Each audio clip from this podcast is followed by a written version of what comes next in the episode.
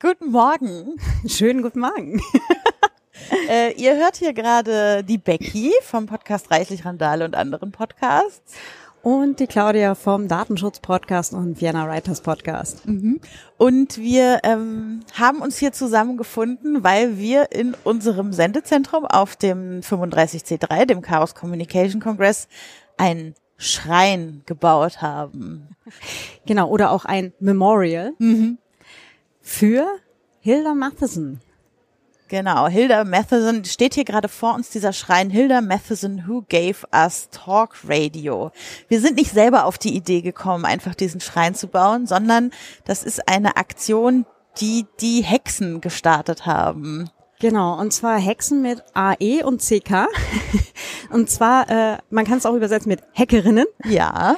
Ähm, das ist eine äh, ja, äh, Organisation, nein, eine Gruppierung von Menschen, die der Meinung sind, ähm, dass nicht rein männliche Personen, äh, die viel im Bereich Technik getan haben, äh, durchaus auch mal äh, genannt und gewürdigt gehören.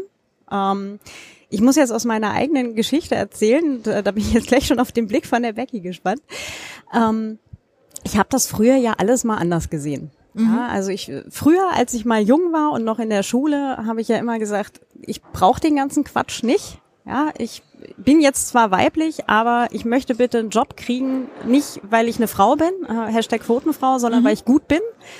Und ähm, habe jetzt allerdings so über die Jahre, das ist jetzt auch schon 20 Jahre her, muss ich echt sagen, ähm, das gehört wirklich alles mal gezeigt und gesagt und es gibt immer noch in verdammt 2018 so viel Ungerechtigkeit und Ungleichheit. Also jetzt, ich rede jetzt nicht nur von Pay Gaps, sondern also ungleiche Bezahlung für dieselbe Arbeit, ähm, sondern an so vielen verschiedenen Stellen, ähm, dass ich da wirklich dazugelernt habe. Also ähm, Geht uns doch aber im Prinzip allen so. Also niemand wird ja äh, geboren und denkt sich, ja, es ist super cool, wenn ich meinen äh, meinen Job deshalb kriege, weil äh, sie noch, äh, weil sie bei der gleichen Qualifikation sich lieber für die Frau entschieden haben, sondern das ist ja ein Prozess, den wir alle erstmal durchlaufen müssen beim drüber nachdenken über solche Sachen und auch beim zum Beispiel drüber nachdenken, äh, dass es ganz cool ist, äh, Frauen sichtbar zu machen, die tatsächlich Dinge geleistet haben in der Technikgeschichte, sage ich jetzt mal im, im, ganz weitesten Sinne. Ähm, weil es ja dann nicht nur so ist, dass man diese Jobs nicht kriegt, sondern dass es dann eben auch so ist, dass in der Geschichtsschreibung gar nichts mehr zu lesen ist, teilweise von diesen, diesen Frauen, die tatsächlich Dinge geleistet haben. Ja, da gibt's übrigens, äh, also jetzt noch kurz ab von, von Hilda tatsächlich, da gibt's ja ein ganz grandioses Buch ähm, über äh, Broadband, äh, die, The Women Who Made the Internet äh, oder wie auch immer dieser Subtitle ist. Wir können es dann gerne in die, in die Shownotes geben. Ähm, wo, wo dann halt einfach mal aufgezeigt wird, wie viele Frauen tatsächlich einfach ähm, an der Entwicklung von Computern und des Internets letztendlich ähm, beteiligt waren, die aber in der, ja, halt so in der üblichen Geschichtsschreibung einfach rausfallen. Und das ist ähm, total irritierend, wenn man dann irgendwann drauf kommt, so ähm, eigentlich fehlen da gerade die Hälfte der Leute. ne? Und Genau. Es ist übrigens auch total hübsch aufgenommen in dem Buch vom Andreas Eschbach, das NSA, Nationaler, äh, Nationales Sicherheitsamt, ähm, wo, wo halt wirklich äh, Frauen, die äh, Programmiererinnen sind, die dann für die Analysten arbeiten und halt dann äh, Programme schreiben. Ähm, da ist das total nett, halt von wie wie es dargestellt ist. Also be begeisterte mich dann doch sehr. Genau, und um all das jetzt zu tun, haben die Hexen sich überlegt, auf diesem Kongress äh, hat man die Möglichkeit, Memorials an den eigenen Assemblies aufzustellen für äh, Frauen, die Dinge geleistet haben. Äh, sei es, weil sie Pionieren irgendwo waren, sei es, weil sie äh, wichtige Forschung geleistet haben, sei es, weil sie was gegründet haben. Also das sind, äh, wenn man sich die Liste anguckt, wer für wen jetzt alles Memorials gebaut wurden, also von äh, Luise Pusch, die äh, für die Linguistik äh, und die Feminist oder die die gendersensible Sprache ganz viel getan hat, bis zu Marie Curie, äh, für die bei den Hexen selber ein wunderschöner Schrein steht. Also wirklich, der ist äh, so schön, wunderschön beleuchtete Reagenzgläser und so. Also es sieht richtig schick aus. Das ist einer der wenigen, die ich selber schon ja. gesehen habe. Ich, ich sage, irgendwie fehlt uns hier noch so, ein, so, ein, so eine Art Museumsführer, mhm. dass man mal weiß, wo man überall, überall hingehen kann, um sich diese äh, Memorials anzugucken. Ja, also es ist auf jeden Fall eine, eine ziemlich coole Aktion und ich merke auch an mir, wenn ich so durch die Assemblies laufe, dass ich gucke ob es noch irgendwo irgendwo andere Memorials gibt.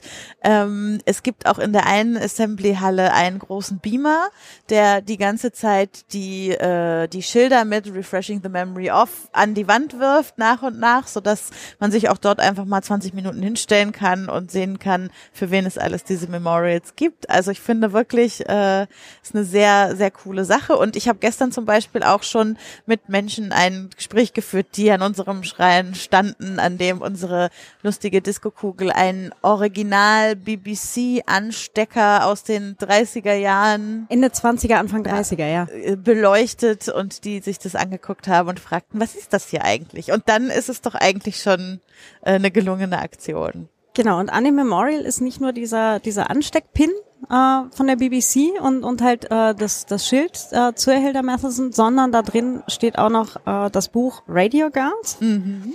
Ähm, von, von Sarah Jane Stratford. Danke. Genau. Den Namen suchte ich gerade. Danke. ähm, das ist ein, ein Roman, der tatsächlich auf der Hilda Matheson beruht. Der ist jetzt äh, vor gar nicht allzu langer Zeit rausgekommen. Muss jetzt gerade gucken. Der ist gar nicht so alt. 2016? Ja, 2016. Mhm. Ähm, ich bin jetzt leider aufgrund von Congress-Vorbereitungen nicht sehr weit gekommen in dem Buch, aber die paar Kapitel, die ich hatte, die haben mir echt sehr gut gefallen. Es ist wirklich äh, hervorragend geschrieben und was ich an ähm, äh, Kritiken gelesen habe, waren eigentlich auch alle recht begeistert davon. Mhm. Es ist ähm, viele von den Charakteren, die darin vorkommen, sind tatsächlich historische Figuren die halt äh, damals gelebt haben und auch bei der BBC gearbeitet haben und so weiter. Ähm, es gibt wohl ähm, äh, im Bereich äh, Konflikte äh, ist wohl äh, recht viel Fiction drin. Mhm.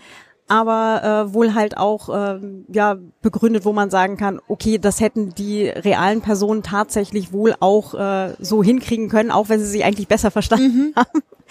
Aber ähm, es scheint wohl ein, ein historisch äh, sehr wertvoller Roman zu sein halt auch. Und ich, ich freue mich da schon auf die letzten paar Seiten und auf den 1. Januar, wenn ich dann Zeit hast. Ja, Zeit. Ruhe. Lesesessel. ah. Sehr schön. Genau. Und da wir ja nun hier an einem Sendetisch sitzen und die Möglichkeit haben, haben wir uns gedacht, äh, wir erzählen euch auch noch mal ein bisschen mehr zu Hilda Matheson, was wir so wissen. Äh, wobei es teilweise gar nicht so leicht ist. Also wie wir schon sagten, es gibt so Frauen in der Geschichte, deren Leistungen so ein bisschen verloren gehen, über die dann nicht mehr geschrieben wird. Es ist gar nicht so leicht, an Sachen über Hilda Matheson zu kommen. Also sie hat zum Beispiel keinen deutschsprachigen Wikipedia-Artikel. Da geht's schon mal los. Wikipedia und Frauen ist ja sowieso äh, nochmal ein ganz eigenes Kapitel. äh, in der englischen Wikipedia gibt's einen Artikel zu ihr und es gibt äh, eine sehr spannende Podcast-Episode über sie vom äh, Girls, Girls, Girls Podcast, den ich dank dieser Aktion jetzt hier entdeckt habe, der auch wirklich äh, sehr spannend ist, wo es eben auch der, den Moderatorinnen genau darum geht, Frauen sichtbar zu machen äh, in der Geschichte. Und äh, die Folge verlinken wir euch natürlich dann auch in den Shownotes, weil am Ende dieser Folge gibt es auch acht Minuten Radioprogramm, wie es von Hilda Matheson gestaltet wurde, zum Anhören mit Originalausschnitten. Also das ist wirklich richtig cool. Und es gibt auch viel, was Hilda Matheson selbst geschrieben hat, aber da kommt man gar nicht so leicht ran. Nee, nee, das ist jetzt, äh, das war wirklich schwierig. Ähm, sie hat zum Beispiel ein ganzes Buch geschrieben man glaubt es kaum, namens Broadcasting. Mhm. Das war jetzt zumindest über den Universitätskatalog weder der Universität Wien zu finden, noch über die TU, noch über die öffentlichen Bibliotheken, noch über die Bibliotheken äh, halt aus meiner Heimatstadt hier in Deutschland. Es war nicht möglich, irgendwie innerhalb eines sinnvollen Zeitrahmens da jetzt mal dran zu kommen. Mhm. Ähm, es gibt noch ein paar Artikel von ihr. Ähm, sie hat eingeschrieben Politics and Broadcasting und dann noch mal ein The Record of the BBC. Ähm, die sind halt hinter irgendwelchen wissenschaftlichen Paywalls versteckt, äh, wo man nur drankommt, wenn man halt äh, über eine IP-Adresse einer Universität irgendwie mhm. versucht, darauf zuzugreifen. Ähm, das war halt auch eher knifflig. Also da, da musste ich dann halt äh, Menschen, die ich an Universitäten kenne, mit Mate bestechen, damit ich da mal an diese Artikel drankomme. Mhm.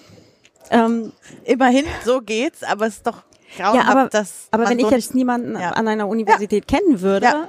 hätte ich jetzt auch diese Artikel nicht bekommen. Ja, das ist ähm, schon irgendwie irritierend, warum jetzt ähm, durchaus sehr wertvolle Texte zum Thema Broadcasting, zum Thema Radio, ja, frühe elektronische Medien, mhm. äh, warum die einfach weggesperrt sind. Das ist halt schon irgendwie komisch. Wo man meinen sollte, es ist ja jetzt auch alles schon ziemlich alt. Also wir reden über die 30er Jahre, wenn wir über Hilda Mathesons Karriere reden. Ähm, da, also selbst literarische Texte aus den 30er Jahren findet man mittlerweile frei zugänglich über Projekt Gutenberg oder sowas im Netz. Aber wenn es darum geht, äh, solche Texte zu finden, scheitert man eben. Das ja. ist wirklich ich glaube gerade gestorben ist sie 1940 oder 41? Äh, ich glaube 40. Ähm, das ist also selbst wenn man jetzt diese 70 Jahre äh, Urheberrecht und so weiter rausrechnet, das sollte mittlerweile gehen, ja. Mhm. Also wirklich. Ja, finde ich auch. Gut, aber äh, das, was wir gefunden haben, können wir jetzt ja mal ein bisschen mit euch teilen. Äh, Hilda Matheson, die, wie wir schon sagten, äh, Who Gave Us Talk Radio, also die eine der Pionierinnen des äh, kommentierenden und überhaupt berichtenden Radios bei der BBC war, die aber auch eine Sozialistin, eine Feministin und eine offen lesbisch lebende Frau war, was jetzt für die 30er Jahre auch alles nicht unbedingt äh, die Sachen sind, die äh, Frauen vor sich hergetragen haben. Nee. Ähm, also sie war ähm, sehr gut ausgebildet. Mhm. Ähm, sie ist zur Schule gegangen, sie hat auch ein, ein äh, Geschichtsstudium absolviert. In Oxford, mhm. aber kein Papier jemals dafür gesehen, weil Frauen keinen Abschluss machen durften damals. Genau. Ähm, sie war dann äh, Sekretärin bei äh, einer äh, Abgeordneten, bei der ersten Frau im britischen Parlament. Ja, Lady Nancy Astor. Ja, und ähm, dadurch hatte sie natürlich äh, die Möglichkeit, äh, sehr viele Kontakte zu knüpfen, was natürlich wahrscheinlich auch später sehr viel geholfen hat. Ne? Genau, weil sie ja auch viel politische Berichterstattung später gemacht hat. Da kommen wir dann gleich nochmal zu, was sie da genau gemacht hat. Aber ähm, ich finde, da zeigt sich schon im Kleinen, wie das halt, also so sie, sie als Frau hat gearbeitet bei der ersten Frau, die im britischen Parlament war und so diese diese kleinen Zirkel, die man sich irgendwie aufbauen muss und damals muss noch viel mehr aufbauen musste, um in solche größeren Zirkel reinzukommen, um also dass diese Kontakte einfach nötig waren, um dann überhaupt sowas machen zu können. Ja, genau. Also und in Österreich ist das ja heute immer noch so. Ne? Ach, das, ja. Das soziale Netz, AK Freundalwirtschaft. Mhm. Mhm. Ja, ja, Vitamin B. Genau, ganz genau. genau.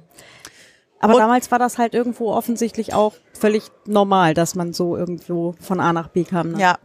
Und auch dann äh, ihr Schritt zur BBC, äh, da wurde sie abgeworben, geheadhunted, hieß es in dem Podcast, den ich über sie gehört habe.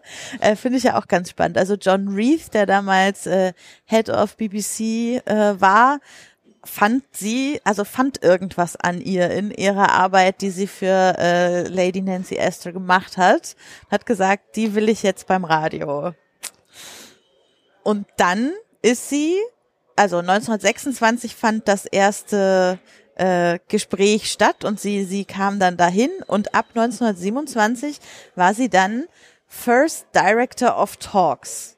Also nicht die erste weibliche Director of Talks, sondern erste Director of Talks überhaupt. Es gab diese Position vorher nicht, weil das Radio damals einfach noch ganz anders funktioniert hat. Also Radio war damals äh, Nachrichten vorlesen, die vorgeschrieben waren. Da wurde nichts kommentiert, schon gar nicht politisch kommentiert. Es gab keine Reportagen oder Features oder sowas, sondern es war reines äh, Nachrichten vorlesen. Und sie hatte jetzt den Job, äh, das zu verändern und sich zu überlegen, was man so konzeptuell mit dem Medium Radio eigentlich machen kann. Das Medium Radio war ja damals überhaupt insgesamt noch komplett neu. Ähm, also äh, ich habe jetzt hier, ich war im Sommer, war ich tatsächlich äh, in der Nähe von Berlin, äh, in Königs Wusterhausen, mhm. das damals halt äh, große Sendeanstalt war. Und äh, ich starre gerade kurz auf meine Notizen, die ich mir damals vor Ort gemacht habe. Äh, 1926 in Deutschland äh, ist dann gerade quasi auch die die der Content äh, in die Stadt gezogen und Königs Wusterhausen selber war dann nur noch die Übertragungsstätte, also zeitgleich. Mhm. Ähm, das heißt, äh, sie waren gerade mal so weit jetzt hier in Deutschland, dass sie sagten, okay, ähm, das Ganze wird jetzt mal zu einem tatsächlichen Medium. Davor war das ja alles nur ähm, experimentelles, mhm. äh, ja experimentelle Sendeanstalt, ähm, wo man, Spannend. wo ja. die Techniker, die tagsüber diese diese Sendeanstalt zusammengeschraubt haben, haben dann abends sich zusammengesetzt und halt musiziert und mhm. das übertragen.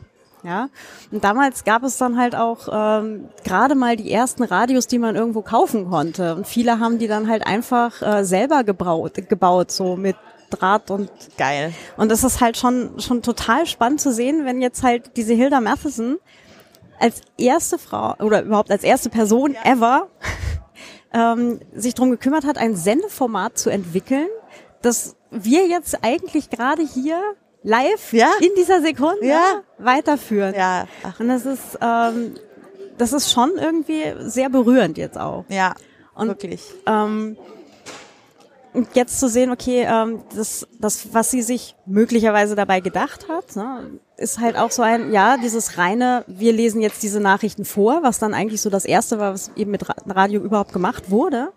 Ähm, da kam sie dann halt drauf, ähm, da gibt's auch dieses schöne Zitat, äh, das ähm, am Ende des äh, vorher genannten Radio Girls Buches hinten in den, ähm, in den Notizen äh, im Reader's Guide steht.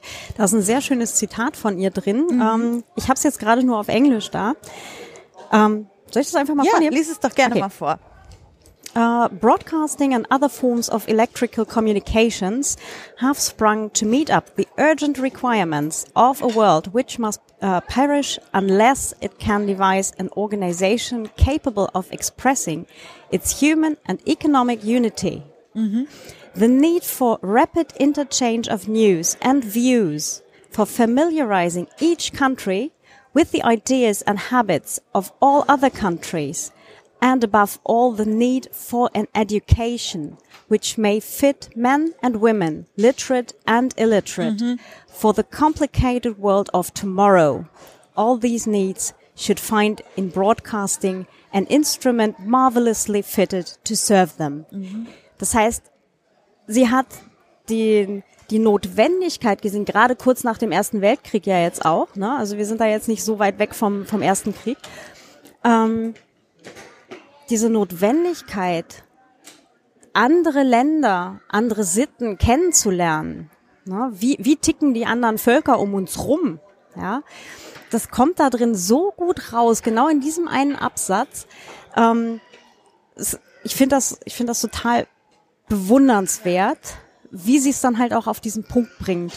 Und ich finde, was in dem Absatz auch rauskommt, ist der Empowerment-Charakter, den sie immer dem Medium schon zugedacht hat, der ja auch etwas ist, was ich liebe am Podcasting heute, dass es einfach möglich ist, mit ganz wenig technischem Vorverständnis sich hinzusetzen und eine Plattform für die eigene Perspektive und die eigene Stimme zu schaffen. Und wenn sie halt hier sagt, also erstens, es ist ein Medium, womit wir auch Leute erreichen, die, die nicht lesen und schreiben können, im Gegensatz die zu aber Zeitung. biegen konnten, um ja. sich ein Radio zu bauen. Genau, die ja. einfach andere, andere Fähigkeiten hatten und so weiter. Also das, äh, das finde ich super und den Empowerment Empowerment-Charakter, den sie ja dann auch in ihren Sendeformaten untergebracht hat. Also eine der, der wichtigen Sendeformate, die sie dann zu der Zeit gemacht hat, war, wir sind noch nicht lange nach dem Wahlrecht für Frauen in Großbritannien. Mhm. Und äh, was sie sich gedacht hat, war, ist ja schön, dass wir das jetzt haben, aber äh, wenn wir nie darüber vorher nachgedacht haben, wen wählen wir und warum, äh, ist es auch schwer, da jetzt eine informierte äh, Entscheidung zu treffen.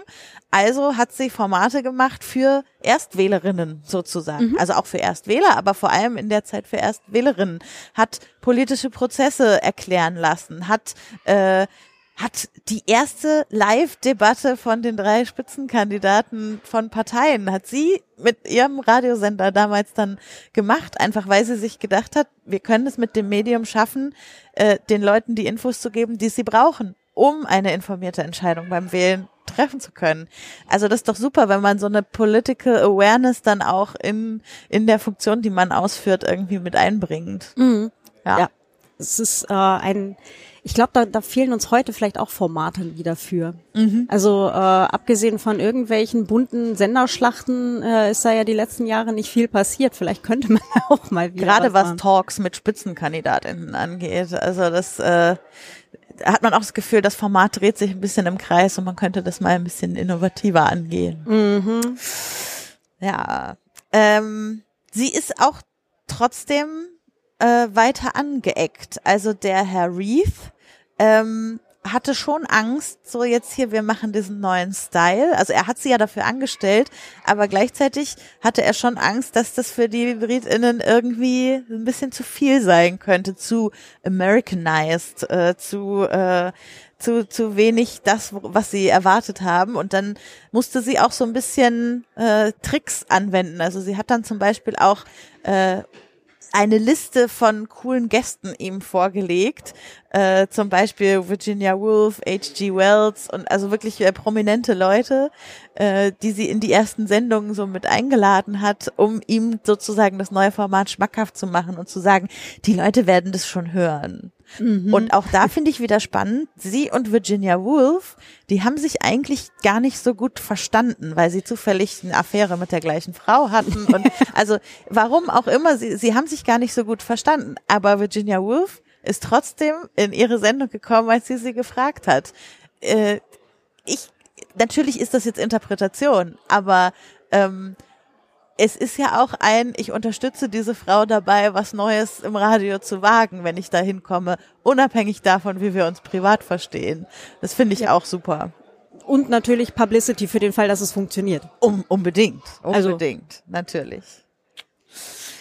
Aber ich glaube, da war dann halt auch einfach die Neugierde auf das neue Medium damals. Ne? Also ja. Also es ist ja, das ist, das Radio war damals neuer als das Internet jetzt. Ja, also ähm, das war schon noch äh, sehr, sehr experimentierfreudig, ja. naja. Ja, und dann wurde äh, Hilda Matheson dem Herrn Reith scheinbar ein bisschen zu äh, progressiv. Diese Progressivität bestand, also das, woran sie sich am Ende endgültig zerstritten haben, der Punkt bestand darin, dass sie jemanden einladen wollte, um on air über die Liebschaften von Lady Shackleton zu philosophieren. Also ein Format, was es ja heute zuhauf in diversesten Medien gibt, also im Fernsehen, im Radio, in es gibt eine eigene Klatschzeitungssparte unter Zeitschriften und so weiter. Äh, damals war das was Neues und das war der Grund, warum sie am Ende gesagt hat, ich kündige, weil er nicht wollte, dass sie das macht. Das ist dann aber auch eine Ansage. Ja. Und ich meine, das muss man dann auch einfach erstmal machen, in so einer Position zu sitzen, so eine äh, relative Macht über ein neues Medium zu haben und dann zu sagen, nee, wenn ich das jetzt hier nicht so umsetzen kann, wie ich möchte, dann gehe ich und mache jetzt andere Sachen.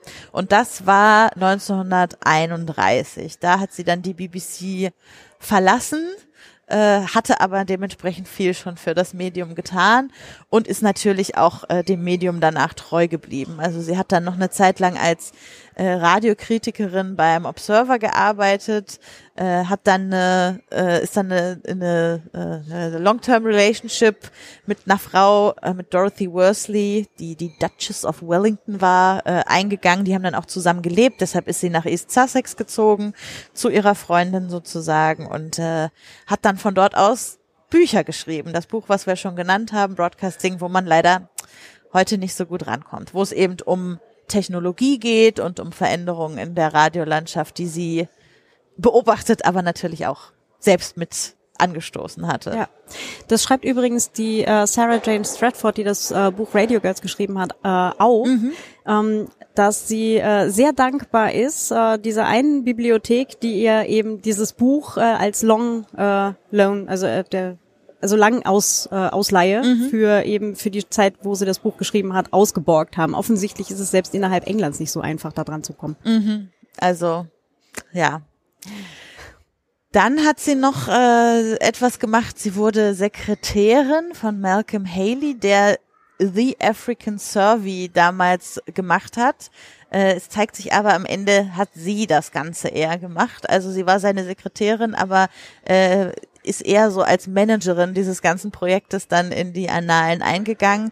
Es war eine riesige Studie, bei der am Ende 2000 äh, Seiten Daten 1938 rausfielen. Also da hat sie, ich weiß nicht, vier, fünf Jahre dran gearbeitet und das Ganze gemanagt und Strippen gezogen. Und dafür hat sie auch den äh, Order of the British Empire bekommen, was ja so eine Art Bundesverdienstkreuz in Großbritannien ist. Also da wurde sie tatsächlich auch mal hat sie einen Reward gekriegt für das, was sie mhm. da gemacht hat, schon zu Lebzeiten, so, was ja oft nicht so ist, dass du zu Lebzeiten schon für sowas äh, als äh, als Pionierin angesehen wirst oder so. Mhm. Das ist ja quasi noch mal genau dieselbe Zeit, die sie vorher bei der BBC war. Ne? Ja.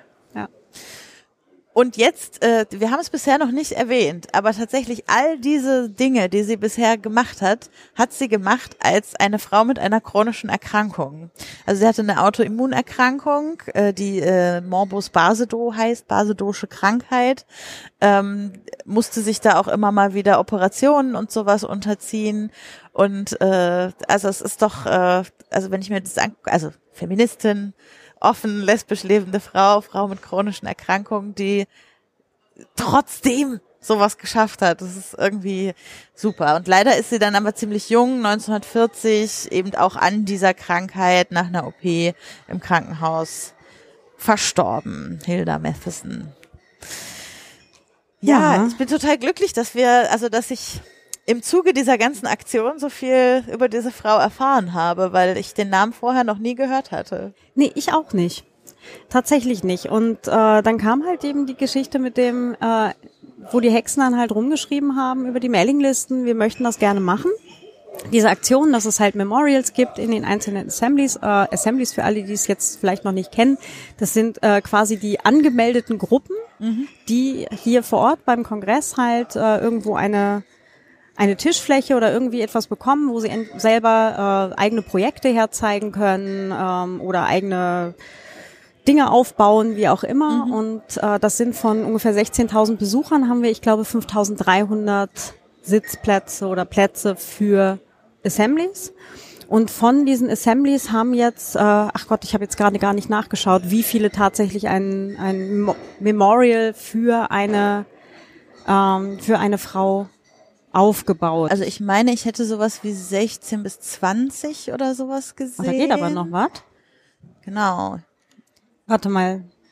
Es gibt eine, eine Wiki-Seite zu dem, zu dem ganzen Projekt. Die verlinken wir euch verlinken dann natürlich dann, ja. auch auf äh, hexen.org MediaWiki. Genau. Ähm, genau. Die Grünen sind die, die tatsächlich bespielt sind, ne? Genau. Warte mal. Eins. Ach nee, die blauen sind die, die tatsächlich bespielt sind. Also Ada Loveless hat zum Beispiel einen, Natürlich. einen Schrein gekriegt. Äh, Grace Hopper. Hedy Lamar. Also auch Namen, die man tatsächlich schon mal gehört hat, mhm. aber auch viele Namen, die ich noch nie gehört habe. Also Adele Goldberg, Sophie Wilson, Carol Shaw, Jude Milton, nee, Milhan, äh, Kate Darling, Simone Giertz. Simone Giertz, ja, das habe ich gesehen. Die wurde auch schon äh, gemenschent auf Twitter und hat, also die lebt noch. Ist eine junge, junge Wissenschaftlerin und äh, hat auch gleich reagiert darauf, dass sie das, als sie gesehen hat, dass hier ein Schrein für sie gebaut wurde. Total cool. Sehr cool. Ja, die ist bei, bei Wikimedia ist sie, genau. Ja, genau. Margaret Hamilton? Ja, über die es ja auch einen großen Film gab im letzten Jahr. Ähm, wie hieß er denn nun? ja. Wir tun ihn in die Show Notes. Ja, wir tun ihn in die Show Notes. Leute, wie heißt er denn? Äh, Galina Balashova oder Galina Balashova oder Shova. Genau, die Hilda Matheson, Marie Curie, mhm. Lise Meitner ja. und äh, Rosalind Franklin. Ah, und ich sehe noch Elizabeth Selbert und Louise Pusch. Genau. Ja, also da ist, so ein paar sind schon da. Ich glaube, wir können das nächstes Jahr nochmal machen. Ich glaube auch, wir können das nächstes Jahr nochmal machen. Ich bin mir sicher, also gerade auch wenn jetzt die Obvious Choices so ein bisschen abgearbeitet sind, dann äh, fangen vielleicht auch alle an, nochmal ein bisschen tiefer zu graben und äh, wir stoßen vielleicht alle auf noch mehr Frauen, von denen man noch nicht so viel gehört hat, was ich sehr begrüßenswert fände. Ja, das wäre ganz cool. Ah, wir hatten ja jetzt auch beim, beim Suchen, we, für wen könnten wir denn ein Memorial bauen, hatten wir, glaube ich, so zwei oder drei gefunden, wo wir mhm. dachten, das wäre eigentlich, glaube ich, ganz, ganz Würde cool. zum Sendezentrum passen, genau. Genau, und äh, letztendlich haben wir uns dann eben für die Hilda Matheson entschieden, weil sie eben tatsächlich Begründerin der Radio Talks war. Was ja nun wirklich, also ja, also wie die Faust auf, aufs, aufs Mikro. Aufs Mikro. wie die Faust aufs Mikro passt. Sehr schön. Genau. Du, eine Sache, was du vorher gerade gar nicht gesagt hast, was ich hier aber gerade in den, ähm, in den Notizen ja. noch finde. Ähm, 1939 war sie noch Director des Joint Broadcasting Stimmt. Committee. Stimmt. Wo sie gegen die deutsche Nazi-Propaganda gearbeitet hat. Ähm, und das Ganze wurde halt international ausgestrahlt. Also ich glaube, das, das sollte zumindest noch erwähnt werden. Ja, unbedingt, hast du recht, weil das ja also auch wieder passt ins Bild dieser political aware Frau, die da ja. sich jetzt äh, mit ihrem Medium, was sie durchdrungen hat, einer Sache verschreibt sozusagen. Dieser Kreis schließt sich halt ja. irgendwie wieder, genau. Ja, ja, total schön. Ja. Ja. Ach, ja. Dann, äh, ja, ich finde super, dass wir hier zusammengekommen sind. Liebe Grüße nochmal an Tine, die leider krank ist und deshalb nicht hier mit uns sitzen kann, die auch diese ganze Aktion äh, mit uns zusammen gestartet hat. Äh, falls du uns gerade im Stream hörst, Tine, wir denken an dich. Allerdings. Genau. Ich würde gerne noch ein, ein Zitat vorlesen. Ich habe auch Zum das, Abschluss. Genau, ich habe auch das jetzt gerade nur auf Englisch, aber es, ich finde, es passt so schön. Und äh, um das vorwegzunehmen, ähm, wir haben es beim ersten Zitat, was ich vorgelesen habe, ja auch schon gesehen, sie hat von allen Electrical Communications gesprochen. Und das Zitat, was ich jetzt gleich vorlesen möchte, ähm, das ist, ist übrigens auch in dem Buch abgedruckt. Ähm, das kann man, wie ich finde, quasi eins zu eins irgendwo auch auf das Internet umlegen. Mhm. Also unsere heutige elektronische Kommunikation, ja, egal ob das jetzt äh, durch Messenger ist oder durch äh, Plattformen oder was auch immer. Ich sage jetzt einfach mal im Großen dieses Internets. Mhm. Ähm, ich finde, sie hat da sehr weit vorgedacht, damals schon. Also von, von ihrer Position aus hat sie sehr weit in die Zukunft gedacht, ähm, wo, woran man halt auch erkennt, dass sie, äh, dass sie halt nicht nur ihren kleinen Bereich gesehen hat, sondern eigentlich insgesamt immer sehr global Dinge betrachtet hat. Also mhm. wirklich völkerübergreifend, äh, weltumspannend. Ähm, kommen wir zum Zitat.